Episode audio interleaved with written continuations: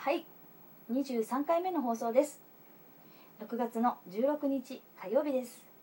えーそれぞれの時間で、えー朝昼夜、えー皆さん、えいかがお過ごしでしょうか？どの時間に聞いてくださっているのでしょうか、え今私が、えいるところは東京ですけれども、えちょうどお昼を過ぎたところです。ちょっとね早めのお昼ご飯を済ませて今これを録音しているんですが、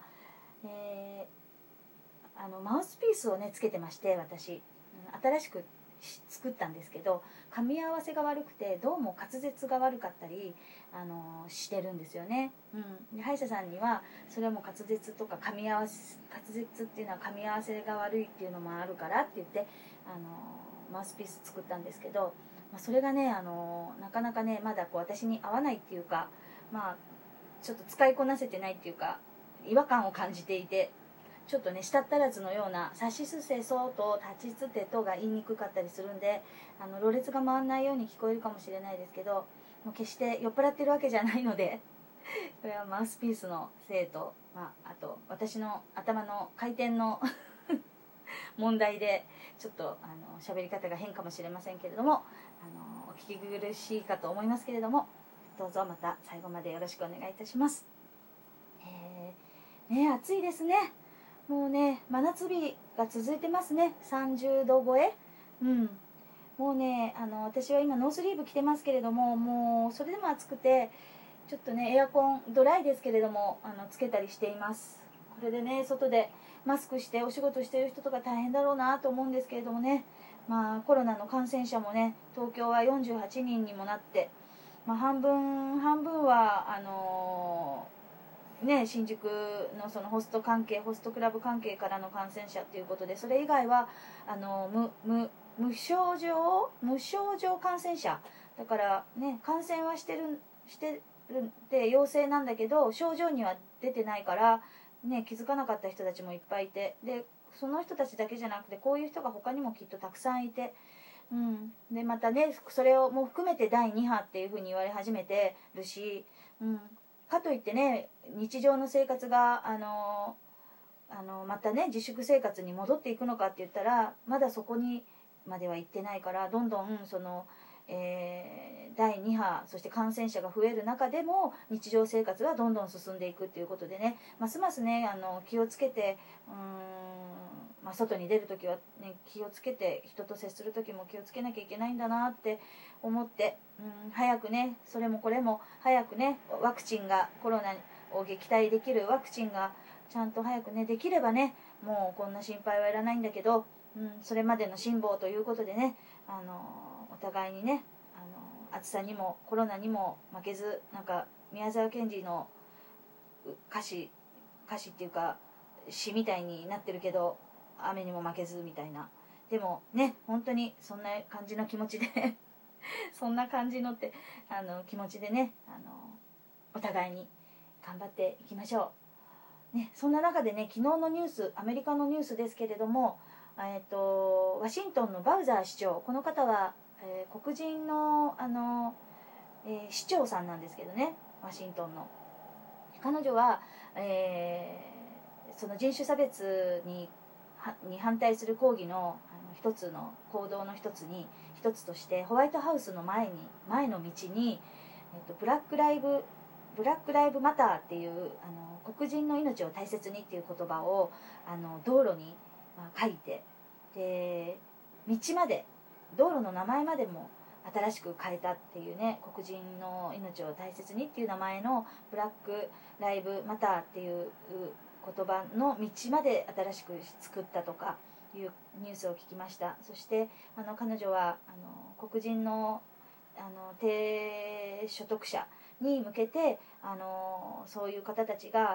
あの低価格で住めるようにねあの自らねそういう土地を買って投資してするとかねそういうこともしているっていうことでねあのニュースになってたんですけれども、うん。まあ、次期副大統領候補でもある方で,、うん、で注目されてる人なんですよね今。うん。で彼女に、えー副大統領候補としての意識があるのかっていうインタビューに対してはあのこういったその平等な世の中になっていくためとか適切なね政治とかが行われるようにあの平等なね不公平がないような世の中を作っていくのでいくことに力を注ぐからどんな、えーと、役職でも構わないっていうふうにあの言っていてまあこれもかっこいいなって思ってねニュース見てたんですけどね私。うんね、それで、あのー、先ほどのねニュースではね、えー、アメリカのね LGBT これはあのー、本当に少数の人たちであのなんだけど女性が女性を好きになったり男性が男性を好きになったりそういった性的なこと、うん、女性同士結婚とか男性同士結婚とか、まあ、そういうこと他にもねもっとあのいろいろなあのことでマイノリティの人たち L え少数の人たちで LGBT の人たち、うん、が職場でね差別をされるとかいうことはもし今後あったとしたらそれはもう違反行為とみなすっていうことをあの決めたらしいですね。それさっきのニュースで言ってたんですけどこうやってねその、えー、差別があの人種差別のことで湧き起こってきた今正しい行動だけれども、えーと、その裏にはいいろいろな差別のあの問題があるっていうことででそれも含めて今えーと、抗議運動が各地で行われているわけなんだけどそれにみんな気づいてきた人が増えてきたってことですよね。そういった理不尽なことがの世の中だなことがいっぱいあるっていうことに気づいてきた人がいっぱい今いるっていうことだと思うんだけどあのー、ね、でその、えー、差別の根源にねあるのが、えー、昨日のね22回目の放送では、経済のね格差があるからあの黒人の人たちが住みにくくなってる。で住みにくくなると、あのまあ、経済も回らなくてそして教養もないし、え勉強できないできる環境じゃなくなってくるからお金がなかったらね、うん、だからそういうことそれから、ね、清潔な環境衛生環境に住めなかったりとか、うん、する。そしてあの貧困が貧困を生んであの就職率も悪くなるし貧困層が増える一方っていうことなんですよね。あの95%なんだって貧困層が。黒人の人の。そして75%はシングルマザーなんだって。でやっぱりねあのそういうところのあの経済経済力がなかったらその子供たちだってあの学識をあの持つことはできないし学べないから。で大学もねあの人種によって選んでる。人数制限して大学もあの大学側もアメリカの大学はあのそういうこともしてるから人種によって人数制限してるからもますますねあの大学にも行けないしさあの就職率も悪くなるわけだからそういうところをもっとあのなんだろう住みやすい社会にしていくためにやっぱり経済がお金が必要っていうことであの今ある動きの動きではねあの本当にまだ小さな動きというか大きな一歩なんだろうけれどもまだまだあのやらなきゃいけないこといっぱいあるっていう意味であのまだ一つなんだけどあの私が知っているのでではねアメリカでもウーバーイーツってあのやっぱり今便利にあの流行っていてであの黒人のねコミュニティのお店を使えば配達料が無料とかね、うん、そういうこともあの支援のに乗り出してるみたいなんですよ。うん、そしてあの、まあ、黒人ビジネスの運動を支持したりとかあのそういった黒人ビジネスのことをソーシャルメディアで拡散したりとかしてる動きがあるみたいね。うん、であの日本でもね、えーとまあ、これは私もねあのコロナが落ち着いたら行きたいなって思っててあのこれも活動の一つになるのかなって思ってるのが、えーと、黒人の人たちが日本でも運営してるあの企業とか、まあ、レストランとかあるから例えば、えーと